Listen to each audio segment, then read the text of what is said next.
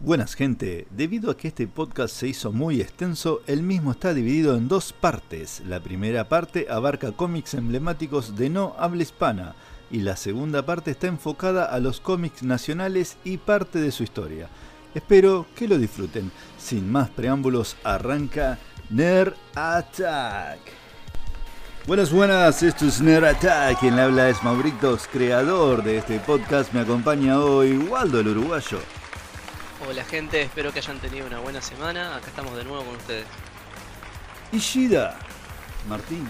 Buena, buena gente, ¿cómo va? Espero que esta sea la 99 misma vez que le dicen, ¿qué tal la cuarentena? Leo, Shalom Kai. Oh, por Samas, padre del sol y de todo lo bueno.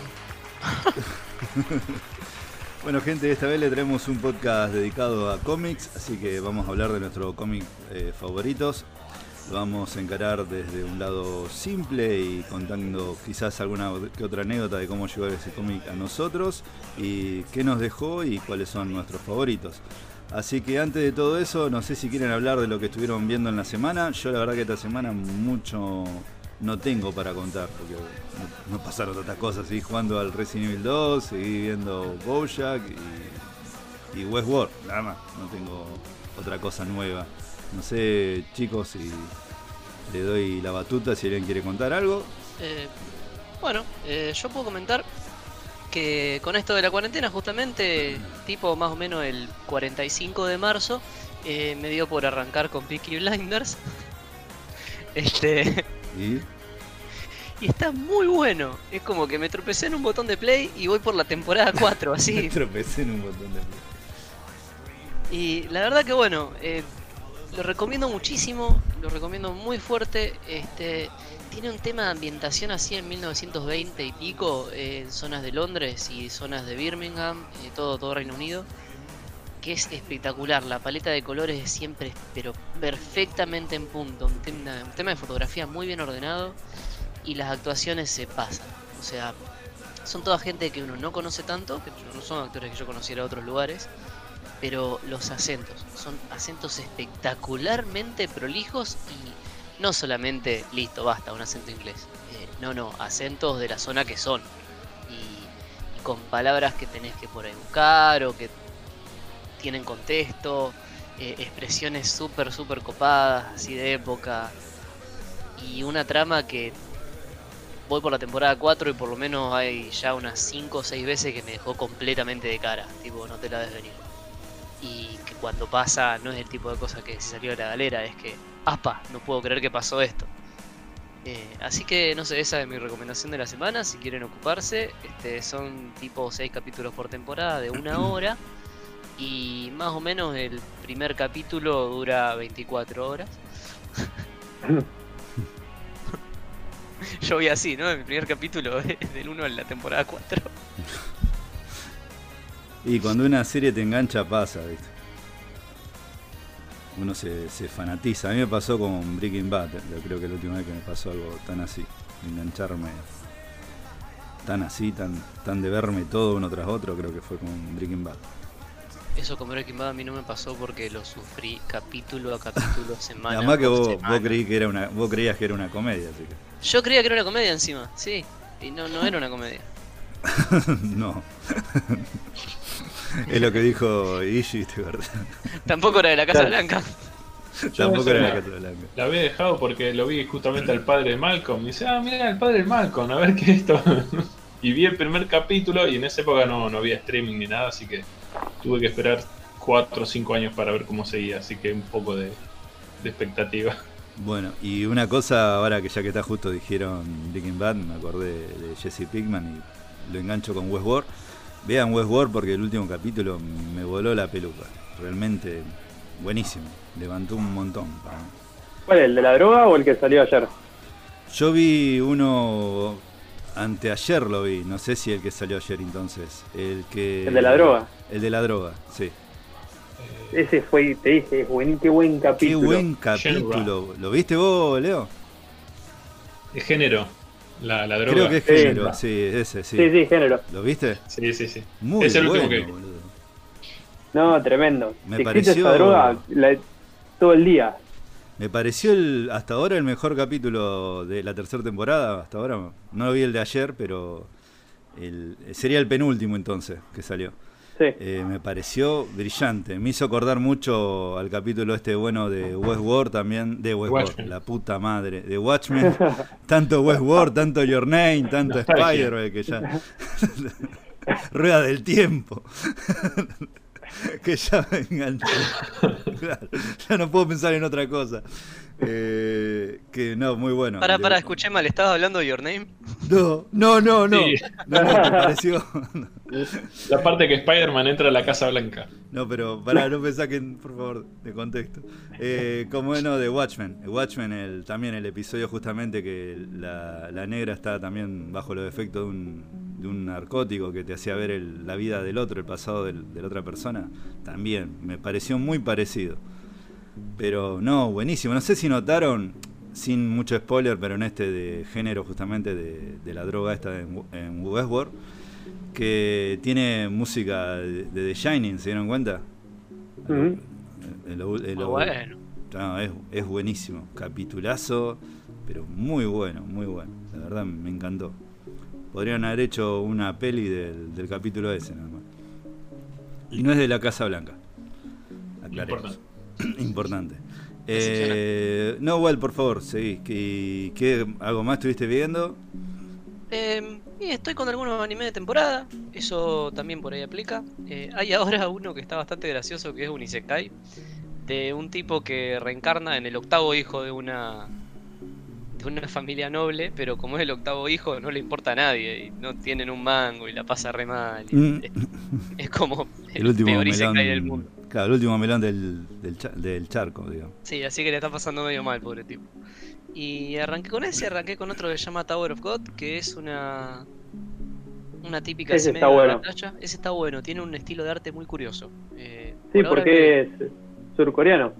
es surcoreano, sí, está basado en un manga, en un manga. Ah, en un manga. Eh, Está bueno. Y eso sí, sí, sí. ese por ahí algo interesante para ver si se quiere cambiar de, de ritmo. Bien. Yo lo que animé, mm, retomé, pero vi el primer capítulo nomás de la nueva temporada de High Score Girl. Que sí, igual que antes, gracioso, lo mismo. Ya no causa tanto, pero ahí está.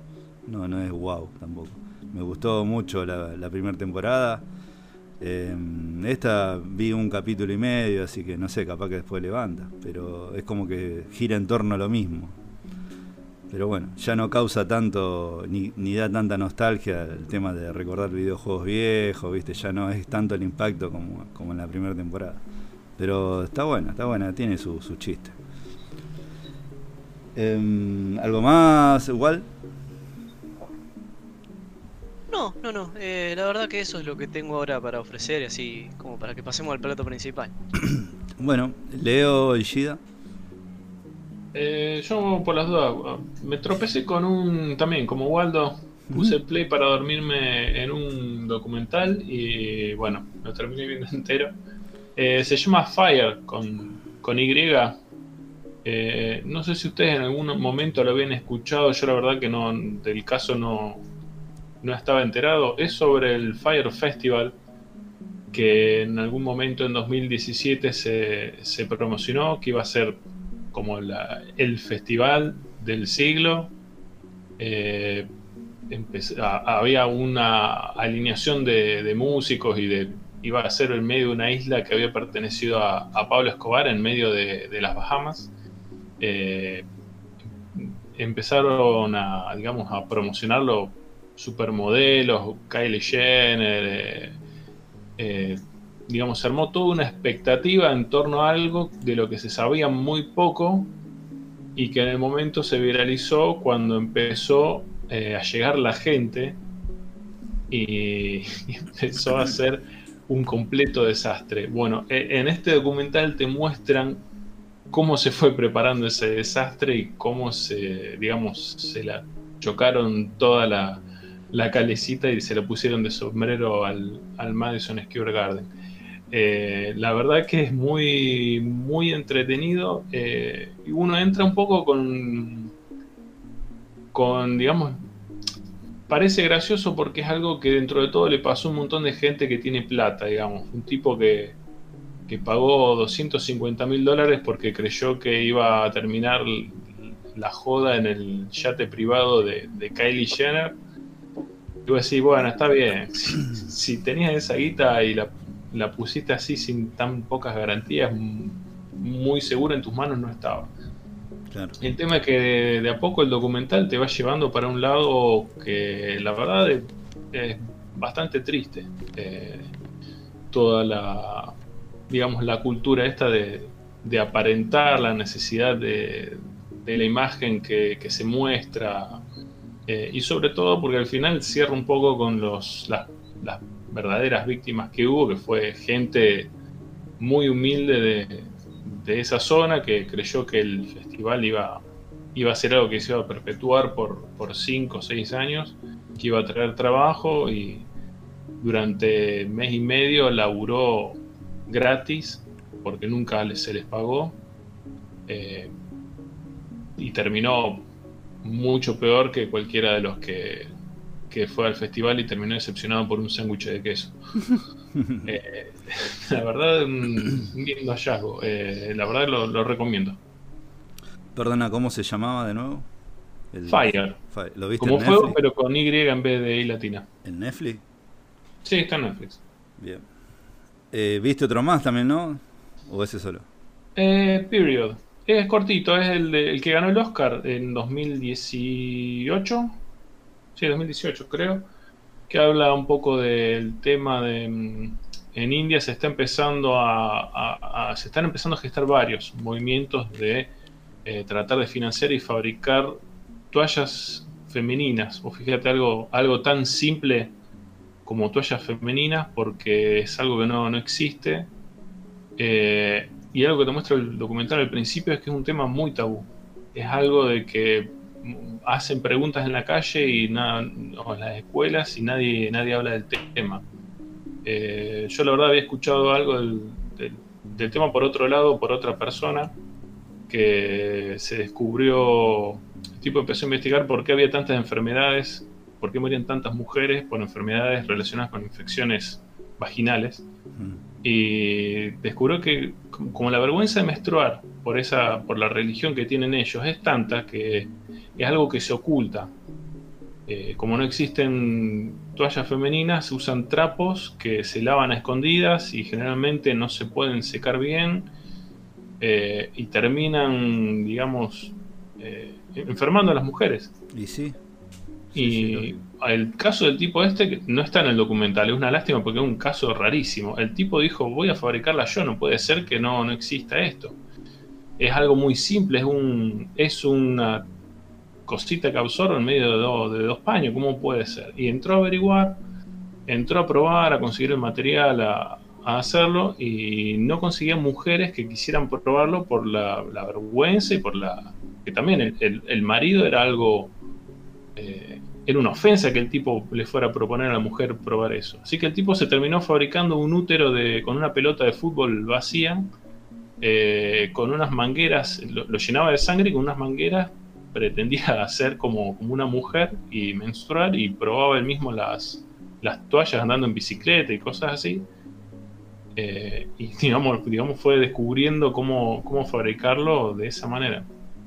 Y ahora parece que algunos otros movimientos a partir del caso de este tipo se han, se han hecho eco de esto y han empezado a, a financiar eh, la, la fabricación. Pero es difícil venderlos, es difícil di- publicitarlos, distribuirlos, porque es un tema muy, muy tabú en la, en la cultura india. Increíble eso conviviendo con el hecho de que tienen, tienen bastante formación. O sea, son gente que. Sí, hay sí. muchos profesionales, hay. Qué bárbaro. Incluso Sí, arranca pero- con eso, mujeres que por el, por el problema este terminaban, incluso eh, se les complicaba tanto la sanidad que terminaban dejando la carrera. Dejaban una carrera universitaria porque no tenían forma de, de manejar el, el flujo menstrual, algo tan. que acá parece tan simple, ¿viste? Bah, no tan simple, pero. Eh, no, no, algo. Como que está manejado, digamos. Esperemos que cambie.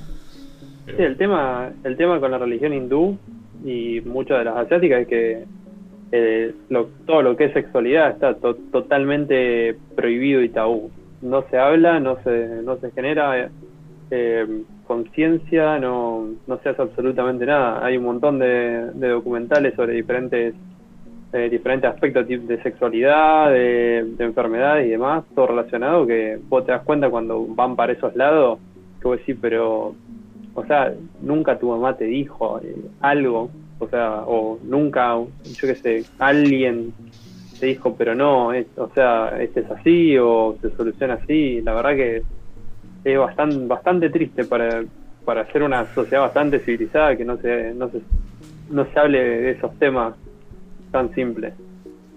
Sí, en un momento al principio preguntaba si sabían qué era y respondían cualquier cosa. Que era un castigo de Dios, que era que, que se lastimaban y sangraban, que de ahí venían los bebés. Sí. En fin. Todos los meses mata una cigüeña, por eso la sangre.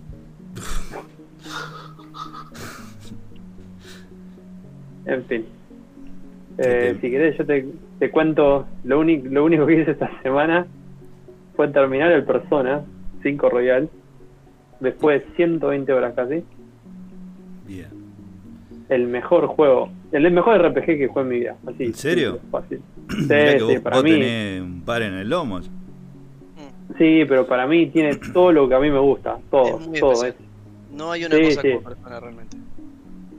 Es excelente, excelente. Y encima a la historia que ya existía le agrega una historia arriba que es como, como decía Waldo, que decís, y no te espera que ven, o sea, porque ya no, no es spoiler, en el primer juego, digamos, matás a, al dios del destino, ponele.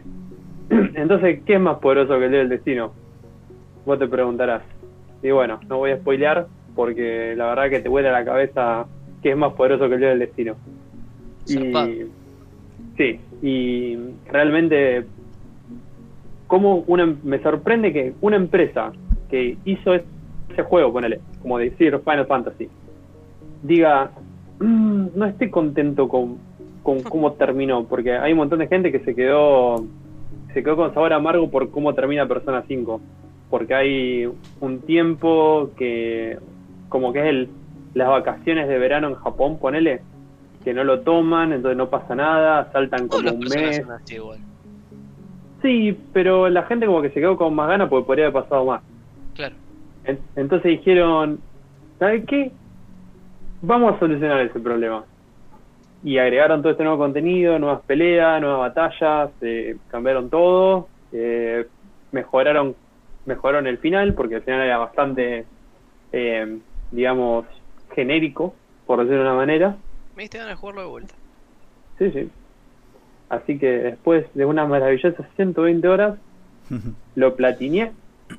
Así que eh, feliz con eso. Y arranqué y terminé el Final Fantasy VII Remake. Bien. 40 horas, como les comenté. Eh, no lo platineé porque la verdad que para platinarlo habría que invertir un par más de horas, pero no creo que más de 10 horas para platinearlo. Y es raro, porque el juego es un juegazo. Como lo han jugado en el demo, la verdad que es súper activo eh, la, las peleas. Eh, tiene esa tiene esa acción de que, obviamente, sí, tenés que pegar, esquivar, todo. onda Es muy Nier Automata en ese sentido, pero mantiene la, la esencia de lo que es un RPG de Final Fantasy. O sea, no podés, no, no, no podés solamente jugar como un, R, como un action RPG y no solamente puedes jugar como un RPG. Tenés que hacer las dos cosas porque si no, eh, no se te complica más que nada. Difícil Hay que... eso en un gameplay, la verdad. Está bueno que. Sí, sí. Y la verdad que está muy bueno. Hay peleas que son súper eh, son súper complicadas en el hecho de que mezcla muy bien la temática. Así que realmente, si te gusta Final Fantasy, lo tenés que jugar si te gusta Nier Automata lo tenés que jugar y si estás buscando algo muy hermoso y copado lo tenés que jugar. Y después, con respecto a ver, es lo que le comentó a Leo, no, no es para todos, ya lo, digo desde ya, no es para todo el mundo. Eh, Netflix, por lo menos acá eh, en Irlanda, salió eh, Midnight Gospel, que es básicamente de la gente que hace la, animación de Hora de Aventura. eh, lo que hicieron fue el escritor de Hora de Aventura con un comediante que tiene un podcast. eh, tiene un podcast de mindfulness, o sea, de no sé cómo en castellano. Sí, eh, No, bienestar, digamos. Se- yo le de bienestar. mindfulness acá también. Bueno, tiene un podcast sobre, sobre mindfulness. Entonces lo que hicieron fue agarrar extractos de ese podcast y, el, y un estudio de animación de Hora de Aventura junto con el escritor hicieron toda una locura alrededor del, del- de la charla que está teniendo el, el tipo con, con el entrevistado. Onda que el, el personaje principal de la serie es un es un space tour que hace un podcast interdimensional y lo que hace para hacer ese podcast es se mueve a través de dimensiones alternas simuladas y habla con gente random. Y son seis, creo que son seis episodios nomás, de media hora. Es como si le pusieras una línea argumental a gente rota. Claro. Y cada, cada capítulo tocan un tema. Y, o sea, tiene depresión, tiene eh, muerte, tiene eh, un montón un montón de temas súper profundos que si, o sea, si no lo querés ver al, dibujo porque no te copa, eh, escuchate el podcast y, y que está genial, pero las dos cosas acompañadas te vuelan la cabeza. Es algo que es una cosa única. No es para todos, es muy loco, muy bizarro. Así que véanlo, si les copa, mírenlo, y si no les copa, solo escuchen el podcast si les interesa mindfulness, porque la verdad que los temas que tocan son muy buenos. Bueno, muy bueno. Buenas recomendaciones de Don Ishida. Em, bueno, ¿algo más para recomendar o ya estamos? Ya estamos. Bueno, estaba pensando acá viendo la lista de, de mis cómics favoritos y la verdad que son muchos y no puedo hablar de todo lo que están. Así que y también estaba viendo por cuál arrancar. Y ah, vamos a arrancar por Watchmen, estaba pensando. Eh, bueno, Watchmen, si sabrán si no vieron la película o no leyeron el cómic, bueno, es de, escrito por Alan Moore, dibu- dibujado por Dave Giggons, que se trata de, bueno, lo, deben saber si vieron la peli, no sé si todos acá vieron la película, me imagino que sí, eh, de muerte de, estos superhéroes que van matando, que van siendo asesinados por un total desconocido, y a la vez eh, se toma el planteo de este reloj Doomsday, que le dice el reloj del fin del, fin del mundo, eh, que todo el tiempo lo que te vas contando la historia, que lo que está muy muy bueno, es el miedo de la humanidad a la aniquilación total. Eh, lo que esto genera en las personas, no solamente el planteamiento de, de este asesino enmascarado que no se sabe bien quién es, que va matando a los Watchmen, que todo un- una conspiración atrás que te va atrapando. Eh, A todo esto, antes de que sigas por ahí, sí. esto de- del tema del reloj, que del fin del mundo y todo eso, no es tanto parte de nuestra cultura, pero fue toda una etapa real de la vida de eh, Estados la Unidos. Guerra Fría, sí. Perdón, pero eh, es un poquito parte de nuestra cultura porque el reloj eh, el año pasado con el tema de Donald Trump y matoneando con Corea del Norte estuvo, a, digamos, a unas, eh, unos minutitos más elevado que en el peor momento de la Guerra Fría. Mirá vos, buen dato. Bueno, justamente eh, estaba por decir eh, esto del miedo humano a la aniquilación total y a lo desconocido, a lo que pasará en el futuro. No sé si sienten alguna referencia a lo que está pasando ahora, ¿no? Eh, yo por ahí viendo lo que estaba pasando en este, en este momento, lo que está pasando nosotros, ¿no? Con el coronavirus, el COVID-19, esto. A veces lo sentía como que el coronavirus es el calamar y China es Edrian, ¿viste? Una cosa así. Eh, realmente, o en el caso de la película, Doctor Manhattan es el, coronavirus. es la ra- porque fíjate que, que pasó esto, como que todos juntos, digamos, se unieron, entre comillas, contra este rival invisible que, que es esta enfermedad. Que, o casualidad, afectó justamente a todas las potencias y, o casualidad, a China no ya no lo está afectando tanto, ¿viste? Che, a todo esto, eh, en todas las ciencias ficciones que leímos, esto es el tipo de evento que hace que después haya un único país, universo mundial, viste, que se vuelve la forma de gobierno general y la unidad, la humanidad avanza y todo eso. No va a pasar. Ahí me hace acordar a. ¿Sabe qué? También a- al capítulo de Los Simpsons cuando dice el abogado, ¿se imaginan un mundo sin abogados que están todos agarrados de la mano en un símbolo de paz? Estamos de acuerdo todo que no va a pasar, ¿verdad? No, no.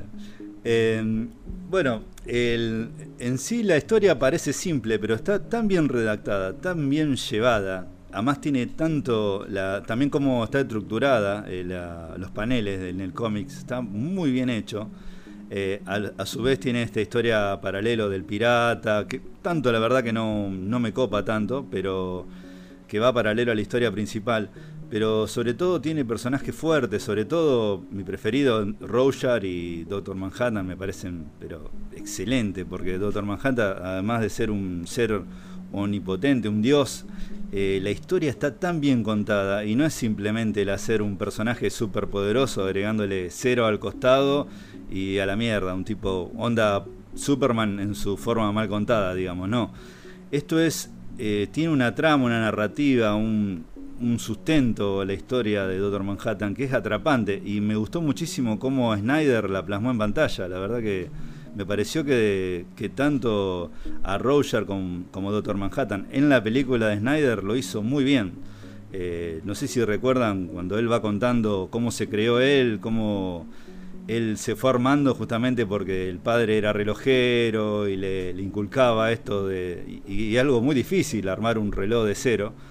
Eh, y eso en el cómic está igual, igual. La verdad que Snyder supo plasmarlo. Si bien estoy hablando del cómic, pero no puedo dejar pasar de largo esto, porque Watchmen es una película muy criticada y la verdad que para mí está muy buena. Es decir, Alan Moore la odia, la odia. Alan Moore odia casi todo lo que se ha hecho, va, odia todo lo que se ha hecho referido a lo que él ha escrito, pero me parece que Snyder se pasó, hizo un laburo fenomenal, muy bien el, el cast para la película eh, y muy bien contado. El final, eh, para algunos es mejor incluso el de la película que el, que el del cómic. Eh, a mí la verdad que me, me parecen excelentes los dos. Eh, la serie hace poco que salió de Watchmen en HBO está basada del cómic, no, no está basada en el final de la película de Snyder. Y la verdad que refuerza el final del cómic, es decir, lo hace ver mucho más eh, maduro y, lo entendés un poco más. Pero no, Watchmen es un excelente cómic o novela gráfica, como quieren decirle, me parece. Es compleja y a la vez sencilla, eso es lo que tiene. Y vuelvo a decir, cómo está contado, la forma que están distribuidos los paneles es eh, memorable. Realmente es una hermosura. ¿no? El que no lo leyó, por favor, léanlo porque si no se, es algo así que tenés que leer antes de morir. Así, a ese nivel lo pongo. Realmente es buenísimo. El cómic de Watchmen es, eh, creo que vos ya lo, lo tenés, porque te lo compraste más o menos el mismo día que lo compré yo. Sí, lo, estoy leyendo y la verdad está. Porque tiene no solo la parte de. La, la narración de cada capítulo siempre va medio orientado hacia dos, dos personajes o dos situaciones que incluso sincroniza el diálogo de una de las escenas para hablar de lo que está pasando en la otra. Eh, también en una historia, el tema del carguero eh, es un poco la, la- la búsqueda de, ya sea de Dios o, o como quiera llamarlo. Eh, y por lo que va- veo que está pasando el, el tipo ese abandonado ahí en la isla. Mm. Y también está al mismo tiempo, cada, al final de cada capítulo tiene como fragmentos de un libro ficticio. Que Sí, es, está muy eh, bueno. Detrás Sí, de la. Behind the Hood, que sería detrás de la. debajo de la capucha. Under the Hood, perdón. Sería Debajo de la Capucha, que es el, el libro que supuestamente en, en ese universo ficticio escribió el primer eh, búho nocturno cuando se retiró. Exacto. Que va. que un poco que va desvelando las razones que había tenido cada uno para. para poner, digamos, ponerse un, un disfraz y salir a, a cagarse a piñas. Que hay un poco de eso, eh, quizá por lo que Moore me parece fue una de las razones por la que puede haberse ofendido, porque un tipo que se ofende bastante fácil, eh, que decían muchos, apenas salió el tráiler ya eh, no les había gustado, eh, porque en el tráiler eh, de la película Watchmen, como que demostraban así, viste, la, las típicas películas de superhéroes. Como Sí. que, guarda, acá vinieron los superhéroes, y incluso cuando lo ves pelear, no son personas normales por como vos lo ves pelear. No es que, eh, digamos, bueno, sin ni hablar el otro que para balas con las manos, pero eh, lo que Moore piensa de los superhéroes está un poco resumido en la línea de, de Manhattan cuando él recuerda eh, la primera reunión de los, de los Watchmen. Él- él no- en la película no recuerdo cómo lo ponen, pero él dice, "Eh, recuerdo estar en una habitación con gente disfrazada. Sí, dice lo No mismo en la película. ¿Dice lo mismo? Sí, en la película dice lo mismo y dice que hay una chica joven muy linda que le sonríe, que es Claro. justamente Júpiter. ¿Júpiter era el nombre? A veces me confundo. Eh, Eh, sí, sí, era algo raro así, sí, le decían sí. Júpiter porque era muy complicado. Sí, sí. Eh, no, me parece que está medio igual. Puede que ser. Moore tiene un poco esa visión de, de gente disfrazada y que él quería matar a los superhéroes. Y como que la película lo tomó un poco de otra forma. Sí, Y digamos para mí eso que también el diseño de búhos nocturnos en la película es muy Batman. Es decir, eh, cómo se tira de, de ese búho móvil, digamos, que volaba. Eh, como los enfoques de la cámara lenta cuando pega todo, es decir, eh, es verdad lo que decís, por ahí está muy tomado, muy superhéroe y justamente él más va por el lado en el cómic sobre todo, más mucho más humano. Más Si Kikas. bien- más kikas, Claro. exacto, más, más kikas. Algo un poco así, medio, no, no paródico, pero patético. Me parece que él tenía. Sí, es como así de- cuando, perdona. Sí, em, digamos que si vos agarrás la escena de Superman, pero le sacás el tan tarán, tararararán, No, No es tan que Superman. Yo lo veo como cuando vos ves en Crónica que dicen Batman justiciero sale a cagar a trompada a un viejo que le, un pibe que le quiso robar una vieja. Batman, único testigo. Claro, yo creo que, que él lo encaró de ese lado, pero habiendo, habiendo en esta historia un, realmente un, un superhéroe, un superdios que es el Doctor Manhattan. Y re- realmente, em, viste cuando vos lees algo, sobre todo ustedes que han leído más que yo, pero a mí me ha pasado esto con los cómics, sobre todo cuando lees algo y lo sentís como cuando comes una buena comida, algo pero rico para el cerebro. Eh, eso siento yo cuando leo, pienso en Alan Moore cuando escribió a Doctor Manhattan. Realmente digo, loco, qué cabeza para darle el perfil psicológico que le dio al tipo. Es decir, yo no sé quién puede escribir mejor un perfil psicológico de alguien con el poder de un dios, es decir, ser un dios, que incluso él lo dice. Si, soy Dios, eh, si hay un Dios no creo que exista. Y si existe, no soy yo.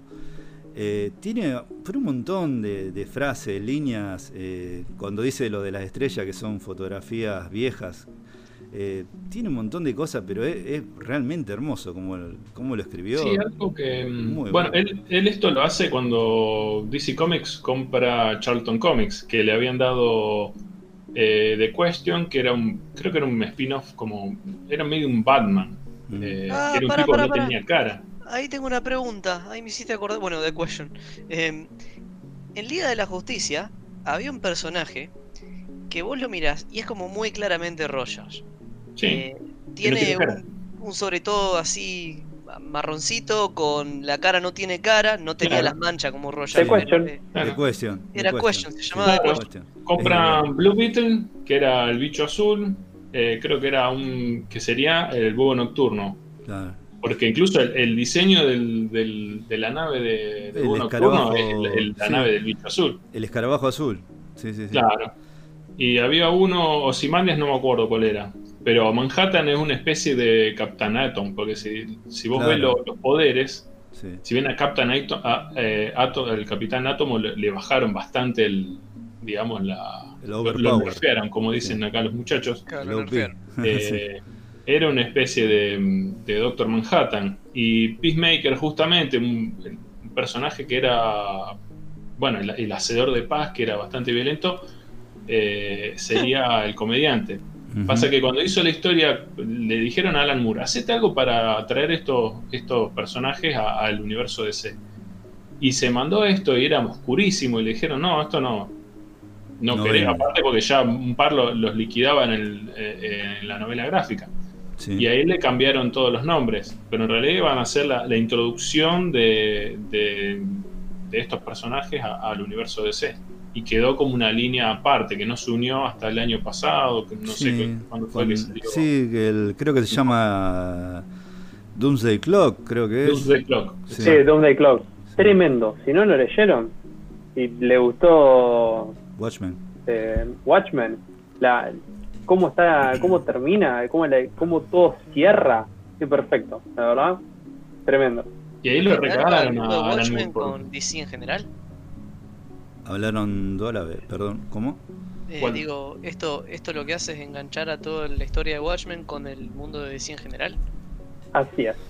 Uy, qué copado. No sé si existía eso. Sí, sí.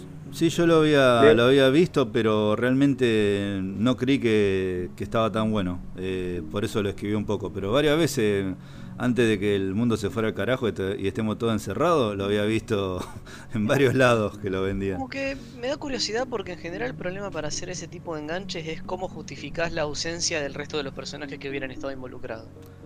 Claro. ¿Cómo que? Como decir, si estaba pasando todo esto y era tan grave, ¿dónde estaba Batman? ¿Dónde estaba Superman? Que estaban cruzados No, no, brazos no, no. en la misma ciudad. No, no, no, no, El universo de Watchmen es un, como un universo paralelo donde el- incluso el Doctor Manhattan cuando viaja a otros lugares dice qué copado este universo acá puedo hacer cambios. El, la- el drama que tiene Manhattan en el universo de Watchmen es que él sabe lo que va a pasar y sabe lo que pasó y sabe por qué, pero no puede modificarlo. Ah, Ese es el problema, el gran drama del tiempo. La puta madre, sé lo que va a pasar, pero Claro. incluso eh, está bien expresado en la serie. Cuando Sí. la, la mina tiene tiempo para pararlo, tiene tiempo de hacerlo pedazos tipo, dice, no, ya sé lo que va a hacer, pero tiene que, es lo que tiene que pasar. Ujú.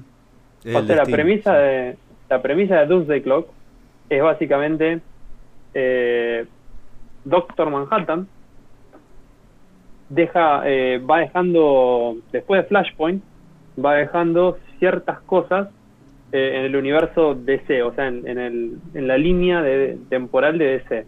Que vos decís, ah, pará, esto está relacionado. Y bueno, después sacan Doomsday Clock, que básicamente mm, lo que explican es que Manhattan, después de que se fue del universo donde pasó Watchmen, cae en el universo de, de DC, que es lo que está pasando en este momento, digamos, y, y trata de entender, eh, y trata de entender por qué, por qué, por qué, por qué se siente atraído a este, a este universo. Y el problema pasa es que, viste, como está diciendo que Doctor Manhattan eh, es un dios que ve todo, no tiene ni pasado, ni presente, ni futuro, sino es, es todo al mismo tiempo. Él solamente puede ver hasta el momento en que se enfrenta con Superman.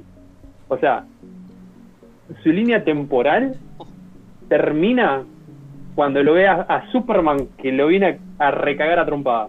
Opa. Y ahí termina. Y esa, es- esa es la presentación, creo que del primer, eh, básicamente de- del primer cómic. Y fue a lo largo de dos muy largos años. Son creo que 12 cómics. Y fue a lo largo de dos largos años. Y la, la resolución que tiene todo esto es muy buena. Porque es esto que, que dice Mauro. Es un personaje tan complejo como Doctor Manhattan. Que tranquilamente, o sea, hace como Thanos.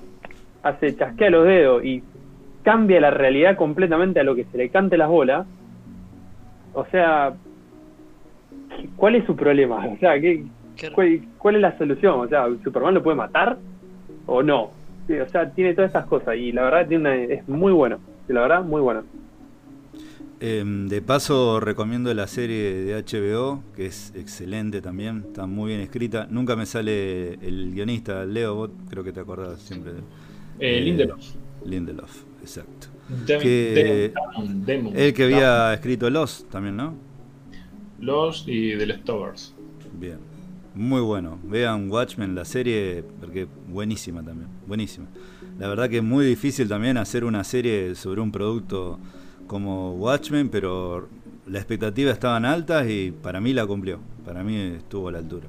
Sí, sobre todo también el tema de tener un personaje que omnipresente, que está experimenta toda su historia al mismo tiempo y con el que no, no, no lo podés sorprender, digamos.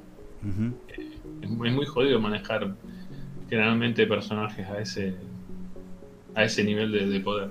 También el personaje de Jeremy Iron, Adrian Viejo, me pareció fabuloso, realmente fabuloso.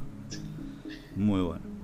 Tanto la actuación de él como el desarrollo del personaje, la vuelta que le buscaron, muy bueno. Eso de tener sus clones ahí, los clones, eso, toda la, mina y el tipo que eran todos repetidos, eso que lo sacaba del agua, toda esa locura, boludo. Qué, hermosa falopa, la verdad que excelente. Sí, sí, hermoso. Em, bueno, yo voy recomendando después, hablo de otro, así querés, Gida, ya que enganchamos DC, si querés hablar de alguno de DC. Mm, de DC que yo O lo que quieras, perdón. Si no, sigo yo. Yo para hablar un poco. Dale, tranquilo, dale. Si no, dale, nomás yo me sumo. Si no, después le. Porque el Leo tiene que hablar, pero de cómics eh, argentinos. O por lo menos esa era la, idea, no sé. Que hable, que hable lo que quiera, no hay problema. Eh, a ver, para que mire un toque acá. A ver. Bueno, sí, vamos a darle a este. Bueno, em, bueno, voy a hablar un poquito de alguien que lo recontra conocen ya, pero que es Killing Show, la broma asesina, escrita por Alan Moore, dibujada por Brian Valiant. Eh, la premisa más importante de este cómic es el supuesto origen del Joker, que ya lo deben conocer, eh, me refiero porque lo hemos nombrado muchas veces en este podcast, a lo que es Killing Show. Pero bueno, es un cómic cortito, no es muy largo. La verdad que no es un. mucho Por Nele eh, Watchmen es muchísimo más largo. Esto es mucho más simple. Pero está tan bien escrita, nuevamente por el genial Alan Moore, y la, la, vuelta que le buscó a este supuesto origen del Joker, porque digo supuesto porque justamente él dice que si voy a tener un pasado que este sea multiple choice. Es decir, no, no se sabe bien si este fue el pasado de él y cómo está contado, porque tiene de forma paralela el pasado de él en las hojas en blanco y negro, y a la vez como él va creando un parque de diversiones, todo para torturar a, la familia Gordon. Es decir, él tiene mucha bronca siempre a los Gordon. en distintos cómics se ha visto esto. Eh, y que solamente se hace falta un mal día para convertirte en él. Sobre todo en eso se hincapié y en eso dice que él con Batman no son diferentes por, por ese motivo. Que incluso él un momento le dice que él fue lo que a vos te pasó que hizo que te ponga una máscara, te vistas de murciélago y salga a cagar a trompada persona. ¿Qué fue lo que te pasó? ¿Te murió un hermano? ¿Se murió tu mujer? ¿Qué fue lo que te pasó, viste? Eh, y ahí le dice justamente que tanto vos y yo no somos tan distintos. Yo lo que tuve, lo que necesité fue un mal día, un empujón para ir a la locura. Em, lo maravilloso de eso es justamente la, definición del mal día, porque uno lo dice así y suena como una cosa tonta, pero no es para nada. O sea, cuando te está diciendo un mal día, dice que hay una cierta cantidad de cosas horribles que le pueden llegar a pasar a una persona de pronto para que se quiebre y que todos tenemos un límite. Yo, un poquito de anécdota cuento, yo esto la primera vez que lo vi fue en un no lo leí, lo vi en un video de YouTube que hacen esos cómics eh, audio, audiobook, tipo audiobook, viste, el cómic y te lo van contando con unas voces buenísimas. Había uno que hacía la voz exactamente igual a la de Mark Hamill del Guasón. Eh, creo que una vez lo pasé, es buenísimo, es buenísimo. Me gustó tanto que después en una Crab Boom me compré el, cómic, lo leí, lo, lo, atesoro, me encanta, me, me parece uno de los mejores cómics de que leí. Em, cuando vi, eh, no hace tanto que vi la versión de Todd Phillips de Joker, eh, salí pensando, loco, esto es lo más cercano a Killing Show que voy a ver. Eh, sentí exactamente eso, me pareció muy, muy parecido en ciertas cosas. la animación de Killing Shock no le hizo justicia para nada. No, es malísima, no, no vean nunca la película animada, tienen, ya esto lo hablé una vez creo, pero tiene los cuadros por segundo, no sé qué le pasa, hay veces que son fluidos, hay veces que no.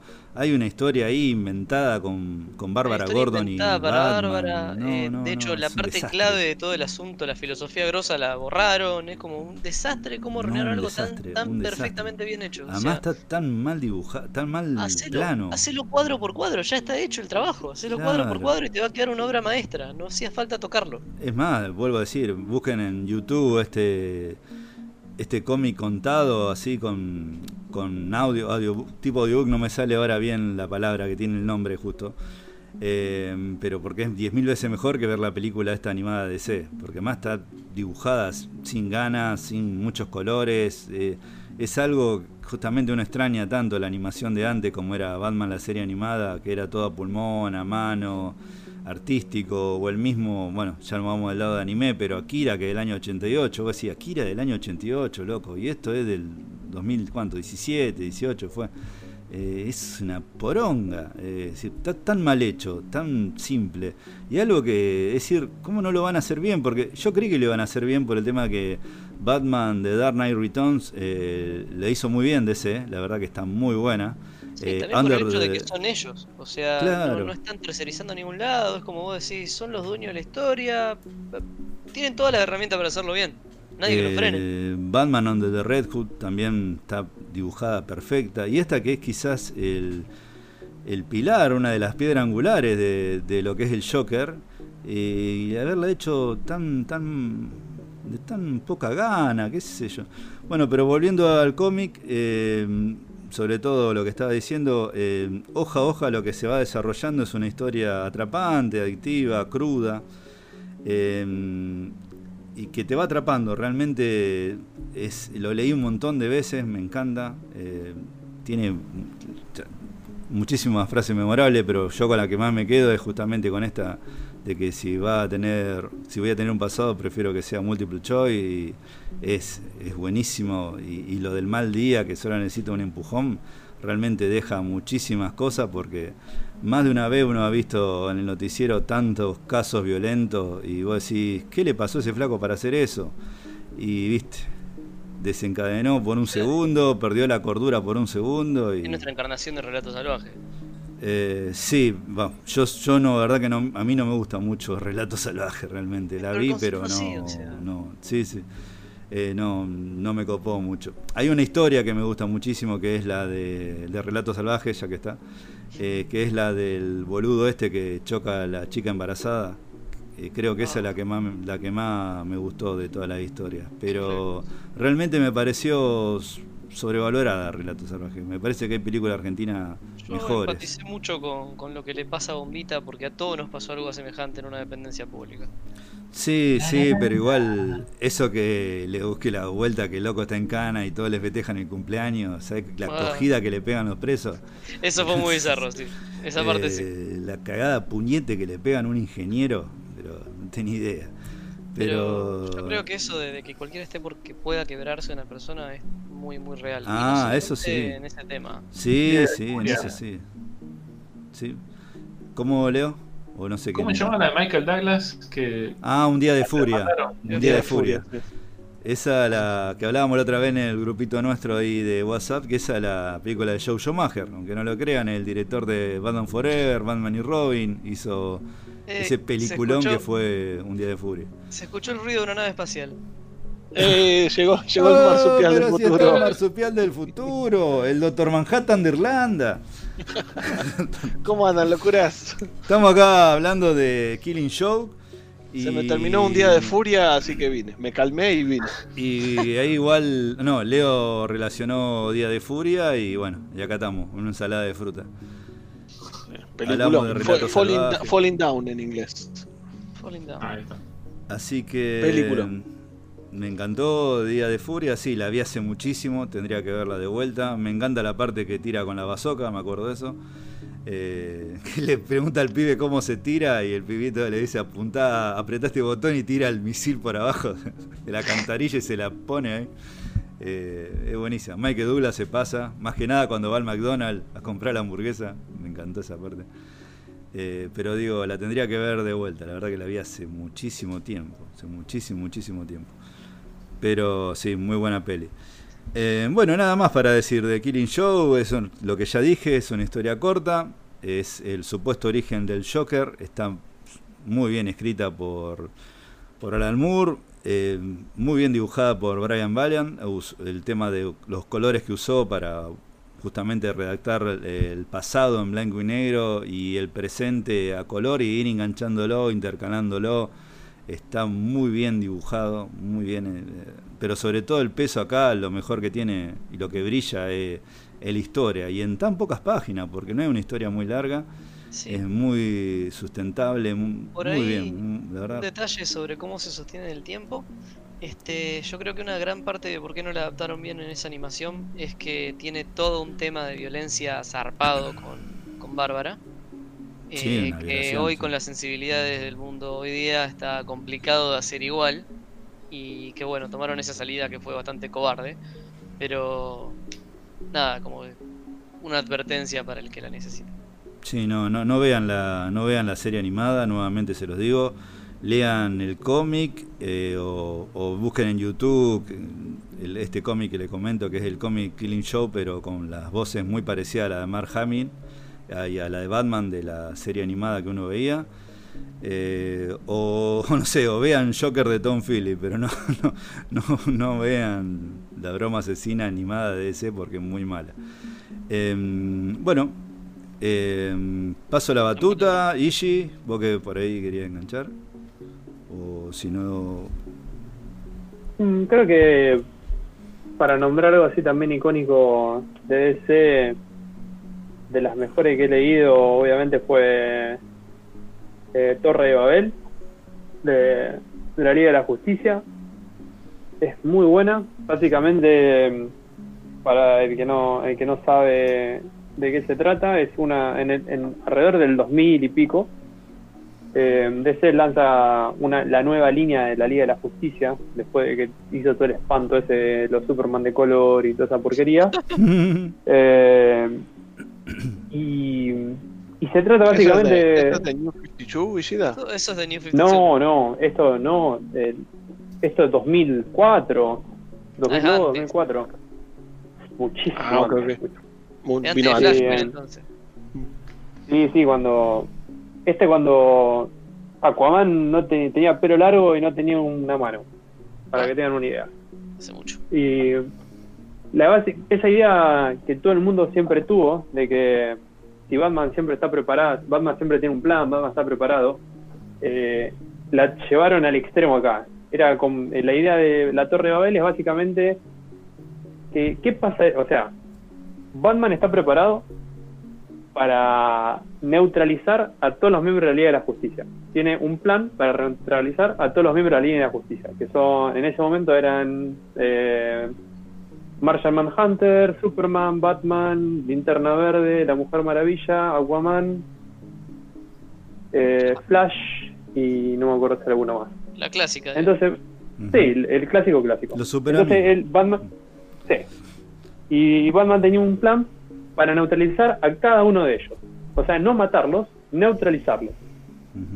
Y alguien, que no, así no spoileamos nada, obviamente hace 20 años que salió esto, pero por las dudas ahí no lo leyó y lo quiero leer, no spoileamos nada. Eh, Alguien rima con Utor. Y, y empieza con le. Eh, no, no. Vamos a decirle señor X. Ah, bizarro. Señores, claro. No, no, no es, no es, no es Lex Luthor. Eh, Ah. una persona, una persona que bastante, que es bastante sorprendente, eh, consigue toda esta información y van eh, neutralizando uno por uno a todo lo, a todos los superhéroes. Y todos dicen, chin, qué mierda, loco, o sea, ¿cómo nos pueden neutralizar tan fácil? Claro. Hasta que uno se da cuenta y dice, o sea, Batman se da cuenta que está pasando, pero la Liga de la Justicia no se da cuenta que está pasando, hasta que Batman tiene que salir, levantar la mano y decir, sí, muchacho, La eh, es mi culpa. Sí, sí, la cagué, la, le, la el power La era cagué. power. Estaba en un rinconcito haciendo. Power era Power. ¿Cómo? ¿Qué? El, El Power power de era la Power. baticomputadora El era power era power. Sí. Era, Era Bat. Alfred. El power era Bat. Marta 123. Marta. Marta. ¡Marta! ¡Marta! Soy el número uno. No. Así que, bueno, esa creo que un- una de las más icónicas que, que he leído. Y después la otra que también... Perdón, perdón, antes de que pases. Esa se hizo en versión animada, le pusieron Doom, creo. Sí, O no, la que está con el Batarang. Es muy buena también la, la pelea. Sí, sí. animada. Sí, Está la peli muy bien hecha, está muy bien justicia, Es verdad. Está muy buena. Y después sí, la otra que recomiendo, que es un poquito más cruda, y creo que es del año 2007, 2008, es Crisis de Identidad, Identity Crisis, que es básicamente lo que pasó en esa época. DC dijo, che, nosotros, eh, Marvel nos está ganando en venta, necesitamos hacer algo para, para sacarnos la modorra y diferenciarnos de Marvel. Batman contra Superman. Ah, no, para. ¿Sí? Mm. No, esto muchísimo antes, mucho, mucho antes. Y, ¿Y qué pasó? Mataron a alguien muy importante. Va, no muy importante, pero mataron a una persona muy significativa dentro del universo DC. Y eso desencadenó una, una sucesión de hechos eh, com- comparable, comparable con, con Civil War en, en el lado de Marvel, Mm. pero mucho más oscuro del lado de DC. La de Catombe total. Una sucesión Sí. de hechos. De hecho, bochornoso. De hecho, bochornosos. Y básicamente lo, lo que- lo que hace es, es esto, es eh, destapar una olla que, que empieza a tirar mierda para todos lados. ¿Qué está Para cocinando? todos lados. Así que yo creo que si uno tiene ganas de leer cosas copadas de DC en general, porque son historias que involucran a, casi todos los superhéroes, esas son dos buenas historias como para, para entretenerse en estos tiempos. Bueno. Em, ¿Puedo. ¿Cuento yo o vos, igual, querés hablar de alguno? Eh, y yo no tengo tanto pasado de cómics, eh, sé lo que sé lateralmente de cómo uno por ahí se pone a investigar y cae en esos agujeros eternos de Wikipedia Mm. o de cosas que he leído sueltas en la vida, o sea que no es que soy un total ignorante, conozco los mayores eventos, digamos, de, de DC más que de Marvel, curiosamente, pero pero no es que haya leído tanto de cómic per se, porque eso en sí me lo perdí yo en la vida, es como no se conseguía, no, no estaba en esa movida, no tenía esa libertad y no, no pude. Eh, pero sí leí y disfruté un montón eh, Flash de New 52. Y me pareció un buen momento para arrancar, porque otra cosa que, me- que a mí personalmente me resultó difícil de los cómics siempre es que sabes que hay tanto y es todo tan interesante y todo tiene un algo antes y todo tiene un algo después y la historia, las líneas de tiempo son complicadísimas, que nunca sabes bien dónde está la punta del ovillo. Claro. Y, y bueno, New 52 era un buen momento para arrancar justamente en DC cuando me dio un poco me picó el bicho de, de querer leer algo. Y leí Flash y me gustó mucho. Tengo ganas de comprarlo, la verdad, para tenerlo, porque me gusta la caracterización de Barry Allen que hacen ahí. Eh, o sea, para el que sepa más que yo, estoy seguro que lo va a identificar y explicar mejor que yo, pero Barry Allen en sus diferentes encarnaciones lo han hecho como muy, muy distinto de una vez a la otra. Eh, no así como pasa por ahí con otros personajes, como que Bruno Díaz va a ser siempre Bruno Díaz, pero Barry Allen te lo han hecho desde el, del bobo así tonto, jodón, como lo veías en la, en la serie de la Liga de la Justicia. Te lo han hecho súper serio, como estaba en New 52, que es un tipo muy, muy profesional, muy recatado, con unas preocupaciones enormes por el mundo. O te lo hacen en un punto intermedio, así de, de buen corazón, pero simpático, tranquilo, como está en la, en la serie actual de, del CW, ¿no? Eh, siempre me gustó Flash, siempre me pareció un personaje recopado. Y me dio por agarrar por ahí. La verdad que fue una linda experiencia, yo tenía más pasado de leer manga. Esto de tener todas las páginas completamente a color es como un lujo hermoso para el que, que por ahí está de otro lado. Y, y nada, lo, lo recomiendo bastante. Es como que es una historia más o menos corta si tomas un solo tomo. Se te pasa rápido y te da ganas de seguir leyendo porque cubre un- una especie de arco para arrancar, pero te queda mucho por tratar, ¿no? Como pasa con estas cosas. Eh, y sí me sorprende esto, lo, lo lindo que es el arte en los cómics es, es algo que no, no encontrás en otros medios. De acuerdo. Mm, em, Marsupial, ¿vos querés hablar de algún cómic? Eh, yo entré, entré tarde a la partida, así que deténganme si ya lo escucharon. Pero mm, de los cómics que más me choquearon, el primero de todo que tengo que mencionar es el de Spawn, de Todd McFarlane. Todd McFarlane. Que, sí, que lo primero que vimos fue obviamente la serie de HBO, pero a medida que me fui copando con los capítulos, también me fui copando un poco con el cómic. Y sí es verdad que hacia el final Spawn se pone como un sueño de, ácido, de LSD, porque el tipo baja a círculos del infierno, sube al cielo y algunas páginas son como manchones de tinta al agua y son raras. Pero el principio eh, de la serie Spawn siempre me, me- me encantó, me pareció buenísima la historia, me pareció muy oscura, me pareció muy, muy cruda. Y, y los dibujos de las páginas de ese cómics, la verdad que se fueron al carajo.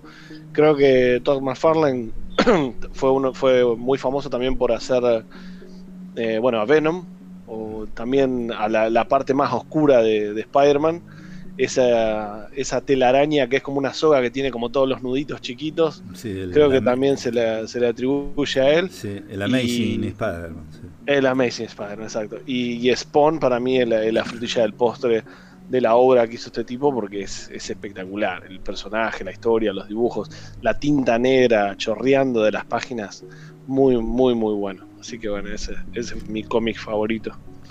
¿Y qué es? eh, él, él ahora tiene su propia empresa, ¿no? Es Vertigo Comics. Va hace rato que está. No sé si sigue con eso, pero sí sé que se volcó muchísimo más a las figuras de acción. No, es Thomas Farlane. No, no, Thomas Farlane ahora es eh, independiente. Vértigo la compró DC hace un par de Claro, años. Vértigo Ah. palmó hace rato como Dark Horse. Sí. Ah, verdad, verdad. Cierto, cierto. Cierto que lo Pero más que cómics sé que hacen mucho figuras de acción. Sí, sí. DC Black Label se llama ahora. Le, le cambiaron un poco el- la fachada, pero eh, esencialmente es la, la idea, el concepto es el, el de Vértigo. Claro. Cómics de culto, sería. Claro, son historias más, más maduras, distintas más acotada. también. Em, bueno, antes de pasar, creo que ya después deberíamos darle ya la, la derecha a Yalo para que hable de cómic argentino. Voy a hablar, no puedo dejar de hablar de este cómic, que para mí uno de, mis preferidos, es mi historia preferida de Batman y no es justamente una de las más conocidas. Em, primero cuento un poquito cómo, cómo fue que, leí esto. Yo estaba viendo en YouTube digo, a ver, voy a ver un top de los mejores cómics de Batman, a ver cuál hay. Y bueno, tiraron eh, New Halloween, eh, bueno, Killing Joke, si viene del Joker, pero está Batman, eh, The Dark Knight Returns, Year One, eh, los más conocidos. Pero entre todo esto había un video que varios videos nombraban a Black Mirror.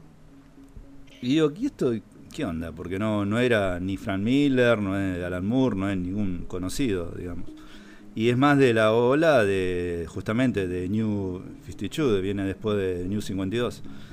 Eh, entonces, bueno, lo busqué, lo, lo leí por la compu, es decir, es un- una novela gráfica, pues son varios tomos unidos, es bastante largo. No, no sé si tanto como Watchmen, pero es, es largo también. Eh, me encantó, pero me enamoré mal, es tremendo, es- me parece buenísimo. Eh, un día de esto le digo al señor acá, al amigo que tenemos todo en común acá, el marsupial, si me lo puede conseguir, me lo consiguió, me lo trajo en una de sus visitas a Argentonia. Y acá lo tengo, en este momento me está mirando el Black Mirror acá, el cómic de Batman. Es, Estoy oliendo. lo, lo- lo- lo amo. Es más, ayer, boludo, agarré, lo abrí y me puse a leerlo de vuelta y es increíble, loco. Eh, cuento un poquito de qué se trata. Eh, la historia gira en torno al regreso de Jane Gordon Jr., que supo aparecer en año 1, cuando era un niño, un bebé. Eh, es la única vez que se lo tocó a este personaje. Y bueno, y el escritor Scott Snyder decidió traerlo de vuelta. Está dibujada por Jake y Francisco Francovilla, que es alguien que nombré la otra vez, que es un dibujante italiano que trabaja para DC. Eh, volviendo al tema de la historia, lo que tiene de bueno es eh, justamente que no es Bruno Díaz Batman, sino que es Dick Grayson. Entonces vos lo ves a este Batman con distinta óptica, tiene otra forma de pensar el loco. En algunos aspectos es más humano que, que Bruno Díaz. Es decir, no está. Tiene, si bien Dick Grayson también perdió a los padres, pero no sé si de forma tan violenta y brusca como le pasó a Bruno Díaz. Entonces ve las cosas desde otra óptica, incluso en un momento sin espolear mucho, el guasón cuando lo está peleando en una parte le dice, no, vos no sos mi Batman.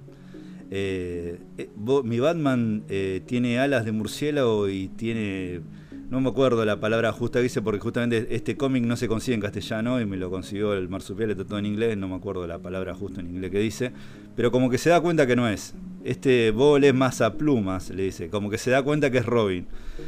Y cómo está escrito. Qué feo que sonó eso, le más a pluma.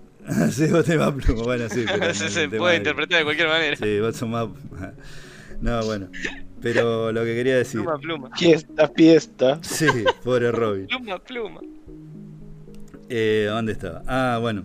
Eh, bueno, el regreso justamente de Jane Gordon Jr. Eh, gira en torno a este muchacho que fue separado de la familia durante mucho tiempo porque eh, es- se pone en tela de juicio todo el tiempo si es psicópata o no. Tiene un pasado muy oscuro el pibito, pero muy oscuro, al hecho de, de no se sabe si mató o no una piba, siendo él un infante. Eh, eso vos lo ves ahí en las páginas cuando está dibujado sobre todo por Franco Villa, que él muestra el arco argumental de Jane Gordon y lo muestra con paleta de colores con naranjas fuertes, azules intensos. Es decir, es muy artístico, está muy zarpado. Eh, y Jake eh, dibuja sobre todo lo que es el arco principal, pero cada vez que vos ves que dibuja una parte de Franco Villa es espectacular. Es espectacular. Es, es para hacer un cuadro de cada hoja, es realmente hermoso. Además de la narrativa que está buenísima, cómo te va contando este loco que vos ves una historia de un psicópata, de un pibe psicópata, cómo se fue haciendo, cómo se fue desarrollando, y que vos pensar qué castigo para el tipo que es un jefe de policía y que a la vez lo quiere porque es su hijo y a la vez él mismo se- en su cabeza se desmiente que dice, no, mi hijo no, no, no puede ser así, no, no nunca, porque es decir, lo criaste bien, es decir, viene de una familia de bien, y el loco es un tarado, es decir, y es bien como cuando ves en, en esta serie que recomendó Leo y la vi, me pareció espectacular, Mindhunter, es decir, eh, y esto lo leí mucho antes de, haber visto la serie Mindhunter, pero el perfil psicológico de un asesino, y eso me parece perfecto, es un villano súper humano, eh, llevado a, las páginas, plasmado a las páginas, eh, cómo se va enganchando justamente con... no mucho desarrollo tiene, pero aparece el Joker y aparece un enemigo nuevo que se llama The Dealer, que no voy a contar mucho más del tipo, pero hace subastas de, por ejemplo, la barra con la que el guasón cagó a trompada y lo mató a, al Robin este que después fue Red Hood, no me puedo acordar, eh, Jason. Jason Todd. Jason Todd. Bueno, remata la, en una subasta de gente con mucha guita, ¿viste? Todo una, una onda para que lo ubiquen. eh, tipo cesta como Your Eyes, la película de Stanley Kubrick, eh, la última que hizo. Eh, viste una cosa así, todo con máscara, todo muy turbio, ¿viste? Y un enemigo, la verdad que un, un demente total, pero no es justamente el principal enemigo. El principal acá es Jane Gordon Jr. y tiene un final que justamente lo más importante en una historia es el final y el final se va a la mierda. Y lo único que le voy a decir es que tiene conexión con año 1 y te deja de jeta, realmente te deja de jeta. Es una historia pero atrapante, es épica en la ejecución, realmente es, es buenísima, muy, nuevamente lo vuelvo a decir, muy artística. Transmite en cada página la locura de James Gordon, está de manera brillante. ¿eh? Para mí la mejor historia de Batman que leí, le doy un 10, pero sin dudarlo. Eh, si ahora por ahí buscan en, en top nuevo así, siempre está. Eh, incluso hace poco me compré un. como un. no sé si cómic, como un resumen de la historia de DC. Mm, No puedo, estoy gesticularizando con las manos, pero ustedes no me ven. Es un, como un cuaderno grande de tapa dura que trae los principales cómics y está justamente Black Mirror. Y cuando vi Black Mirror ahí dije, pa, tomá, se hizo justicia. Y porque es buenísimo. Realmente, vos siempre escuchás que toda la gente te habla de Long Halloween, que yo lo leí, es espectacular Long Halloween. De Year, Year One, de Batman, The Dark Knight Return, eh, y, hay un montón más. Pero realmente este, este es el mejor. Para mí, si alguna vez tienen la oportunidad de leerlo, o si alguno quiere que se lo preste, no tengo ningún problema, se lo presto porque es, es genialidad pura, es realmente. Y no quiero contar mucho más porque sería spoilearlo y una lástima, no, no lo quiero spoilear porque es fantástico. Pero bueno, eh, ahora sí, ya contado esto, hablen lo que quieran, no tengo problema. Eh, tengo un par más, como para hablar si hay tiempo, de B de Venganza. eh, a ver, eh, bueno, Born Again. Una buena película. eh, Bueno, y hay otros más. Pero bueno, le doy la derecha, me parece. Leo, ¿querés arrancar? Fin de la primera parte de este podcast especial de Nerd Attack dedicado a los cómics. Los invito a darle clic a la segunda parte que está dedicada íntegramente al cómic nacional. Abrazo gente. Chao.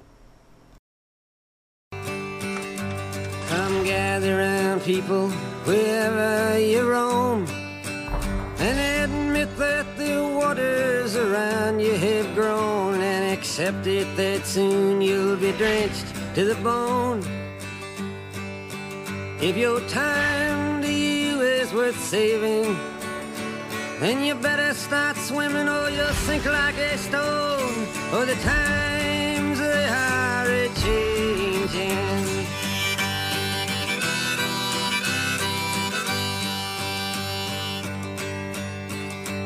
Some writers and critics who prophesize with your pen. And keep your eyes wide, the chance won't come again. And don't speak too soon, for the wheel's still in spin. And there's no telling who that it's naming. Was the loser now will be later to win. For the times they are a changing.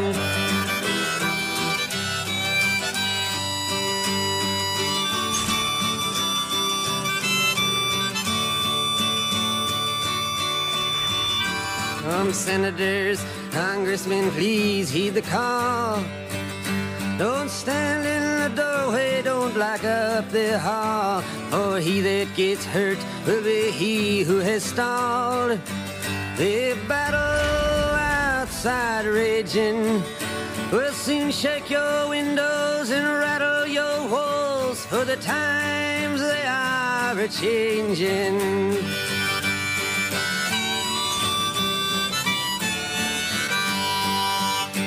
Our mothers and fathers throughout the land. And don't criticize what you can't understand. Your sons and your daughters are beyond your command. Your old road is rapidly aging.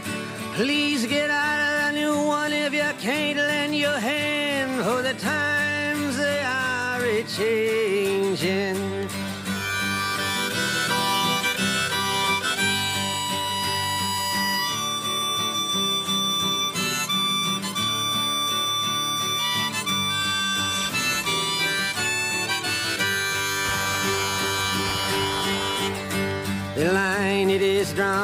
The curse it is cast. The slow one now will later be fast, as the present now will later be past. The order is rapidly fading, and the first one now will later be last. For the times they are a changing.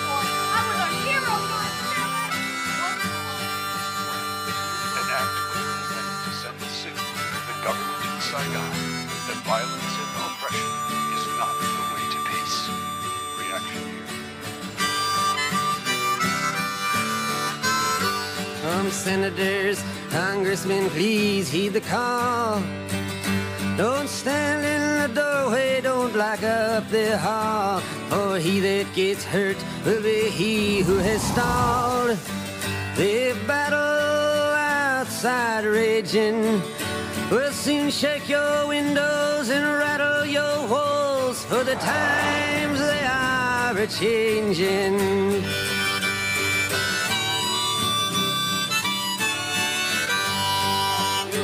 Our mothers and fathers throughout the land.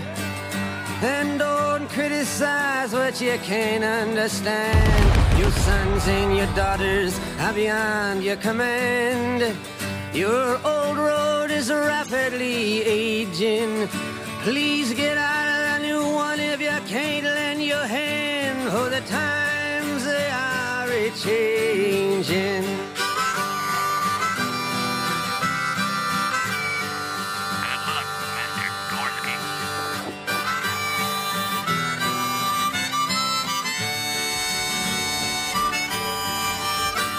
Come people